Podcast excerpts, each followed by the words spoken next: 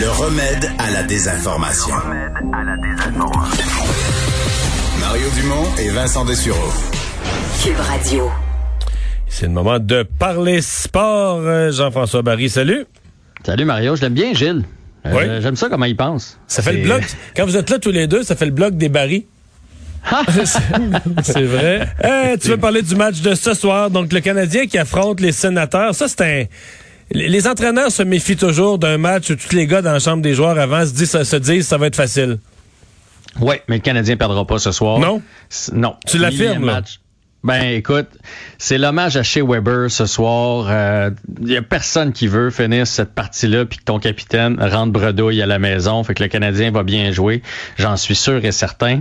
Euh, je vous dis pas qu'on va gagner les neuf contre les sénateurs. Hein. Je veux dire, euh, dans le hockey, tout le monde peut battre tout le monde, mais je suis très confiant pour le Canadien ce soir. Surtout que Price retrouve son filet. Romanov revient dans l'alignement. Puis on le sait, là, euh, rien contre Mété, mais quand on a les trois paires habituels avec Et Kulak sur la dernière paire, euh, c'est là que le, le Canadien est le meilleur. Alors je, je suis très confiant. Canadien qui va être en bleu ce soir, soit dit en passant. Ouais, ceux qui ont Euh, acheté il- leur chandail avaient quand même hâte, là. Ben oui, ben Hein? il- Ça, c'est il- le troisième chandail, c'est ça, là? C'est le troisième chandail. Ben, en fait, c'est le reverse rétro là, que la Ligue nationale a fait. On a vu toutes sortes d'équipes le porter cette semaine. Les Kings avec le chandail, euh, le chandail mauve, les Flyers hier. euh, il est très beau, celui du les- Canadien, là. Il, ben, il est très beau. Il est surtout très différent. C'est, c'est rare qu'on a regardé le Canadien jouer en bleu. Donc, ça va être, ça va être spécial ce soir. Hommage à Shea Weber. Ça aussi, ça va être, euh, j'ai bien hâte de voir comment on va avoir organisé ça vu qu'il n'y a pas de spectateurs. Et vous dire que du côté des sénateurs, il y aura un gars en uniforme qu'on a déjà bien aimé à Montréal, Alex Galchenyuk, qui a manqué la plupart des matchs cette année. Je pense que l'entraîneur se dit tout d'un coup qu'en le mettant contre le Canadien. Il me semble qu'il avait joué, euh, j'avais regardé un match des sénateurs, là, ben, son premier match qu'il jouait, puis il avait compté un but tout de suite en première période. là. C'était pas assez, c'était pas bon, ça a été tout. Il avait compté un but magnifique. Ce que l'entraîneur a dit aujourd'hui, c'est que le, le- le problème, c'est, encore une fois, sans la rondelle. Donc, son positionnement, le nombre de buts qu'il te coûte versus ceux qu'il te donne. C'est le problème de Galchenyuk. Il s'attend de meilleure implication de sa part s'il veut jouer plus souvent. C'est textuellement ce qu'il a dit. Et là, ils peuvent pas aller veiller à soir avec ses anciens collègues, là. Donc, c'est. euh, on est correct. on est correct. Galchenyuk, allait-tu veiller? je pense que oui, avec, euh, avec certains autres membres. Alors, ils iront pas. oui. Ils iront pas Oui, ce soir, là, ça va être tranquille. Il pourrait Euh, pas aller veiller, puis c'était c'était peut-être ça le problème du Canadien dans les dernières années, en tout cas. Cette Ben, année, pas le droit de veiller. Bang, non, bang, ça bang, on marche bien. Euh, D'ailleurs, on va veiller encore moins parce que la LNH doit resserrer ses, euh, ses mesures de, de- contre la COVID. J'en lisais quelques-uns où je pense que tu te questionnes aussi à savoir, ma foi, déplacer une vitre ou à gauche ou à droite ou en arrière, est-ce que ça change vraiment grand-chose? Tu sais, là, on est aux prises avec un paquet de matchs annulés. Ce soir, je pense qu'il y a sept matchs qui jouent et trois annulés. Là, ça commence à être un gros ratio.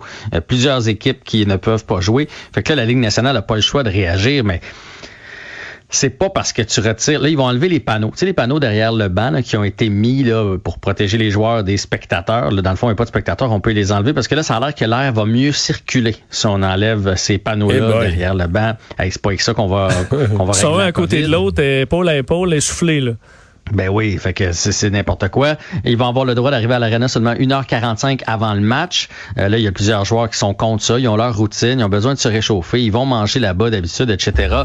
Encore là, moi, moi, si j'ai bien compris comment fonctionne la COVID, puis je suis pas un spécialiste, que tu sois en contact 1h45 ou 2h15 avec ton chum de gars, euh, s'il y a la COVID, là, tu vas en pogner. Là. Ça change Ben non, rien, la 15, durée, 20 là, minutes. ouais, ouais, la c'est sûr que rendu dans des durées comme ça, je te dirais qu'entre 10 minutes puis une heure, il y a une grosse différence. Probablement Ouais, mais- entre 1h45 puis 2h15, il n'y a, il y a plus de différence, effectivement. Non, puis, ap- puis après ça, ils vont jouer trois heures de temps ensemble, puis après ça, mettons un 30 minutes dans le vestiaire ou 45 mais, minutes. mais est-ce que ça devient C'est 5 ouais. heures. Là. Fait que- Mais est-ce que ça devient un vrai heures, problème au point où euh, certaines équipes, on va arriver à la fin de la saison, ils vont ils n'auront pas été capables de compléter le nombre de matchs?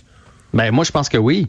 Euh, je le dis depuis le début, j'ai l'impression que la saison va finir et euh, ça va être au prorata, euh, le pourcentage de victoires. C'est comme ça qu'on va décider d'une place en série parce que Parce qu'on va avoir un classement où toutes les équipes n'auront pas le, le nombre de matchs joués. Là. Ben, c'est parce que là, tu sais, Et- quand il y a une équipe qui a la COVID, là, cette équipe-là joue contre trois ou quatre équipes cette semaine-là. Fait que là, non seulement cette équipe-là joue pas, mais les autres aussi. Puis à un moment donné, faut que tu replaces tout ça dans le calendrier qui est déjà hyper serré. Et j'ai regardé les Hurricanes là, qui ont eu ce genre d'épisode-là. Je pense qu'ils vont jouer un 10 en 14 là, en février pour essayer de tout reprendre. Euh, fait que je, je pense que ça va passer bien, bien, bien serré, mon rendu à la fin. Et la dernière mesure, c'est que toutes les rencontres d'équipes vont se faire de façon virtuelle maintenant. Encore là, dans ma tête, si tu te côtoies sur le banc, quand même que le matin même, ta rencontre est virtuelle, je vois pas ce que ça change.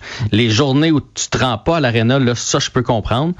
Mais regarde, ils sont là, ils, essayent de trouver des solutions, hein, comme tout le monde. Ouais. On boycotte pas le quand je dis 11, c'est le Canada. On boycotte pas les Jeux de Pékin.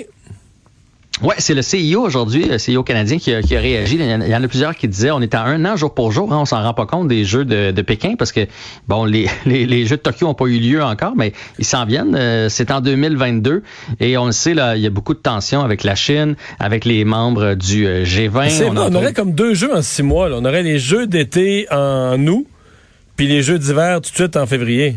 Ouais, exactement. Mais on dirait qu'on le voit pas venir. Bon, on le sait, là, il y, a les otages canadiens qui sont là-bas, fait qu'il y en a qui mettaient des pressions pour qu'on boycotte les Jeux olympiques. Euh, le CIO qui a dit euh, non, il y en a pas, il y en a pas question. Eux, ils ont l'intention d'y aller euh, pour faire payer les athlètes, entre autres. Donc, le Canada qui sera aux Jeux olympiques de 2022. Et le club de foot de Montréal acquiert des nouveaux joueurs.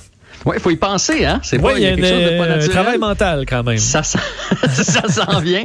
Ouais, ben j'annonçais ce matin, euh, ils ont signé euh, Johansson, un Suédois qui jouait dans une ligue euh, coréenne. Et là, on a acquis deux autres joueurs aujourd'hui, deux milieux de terrain, euh, Jakim Torres et Adem Andy, un Argentin et un Égyptien. Et honnêtement, messieurs, ne me demandez pas si je les ai vus jouer à quelque part sur la planète. Je ne les connais Non, mais pas, mais ça- visiblement. Ça m'intéresse, là. Un Suédois qui a joué dans une ligue coréenne qui s'en vient à Montréal, ça peut juste bien aller. Écoute, le, le, le CFM M- Montréal a l'air de savoir où est-ce qu'ils s'en vont. Sont en Bon, train ben, de, on va se fier de- là-dessus. Hey! On va se fier là-dessus. Merci. Jean-François. À demain, Bye. on s'arrête.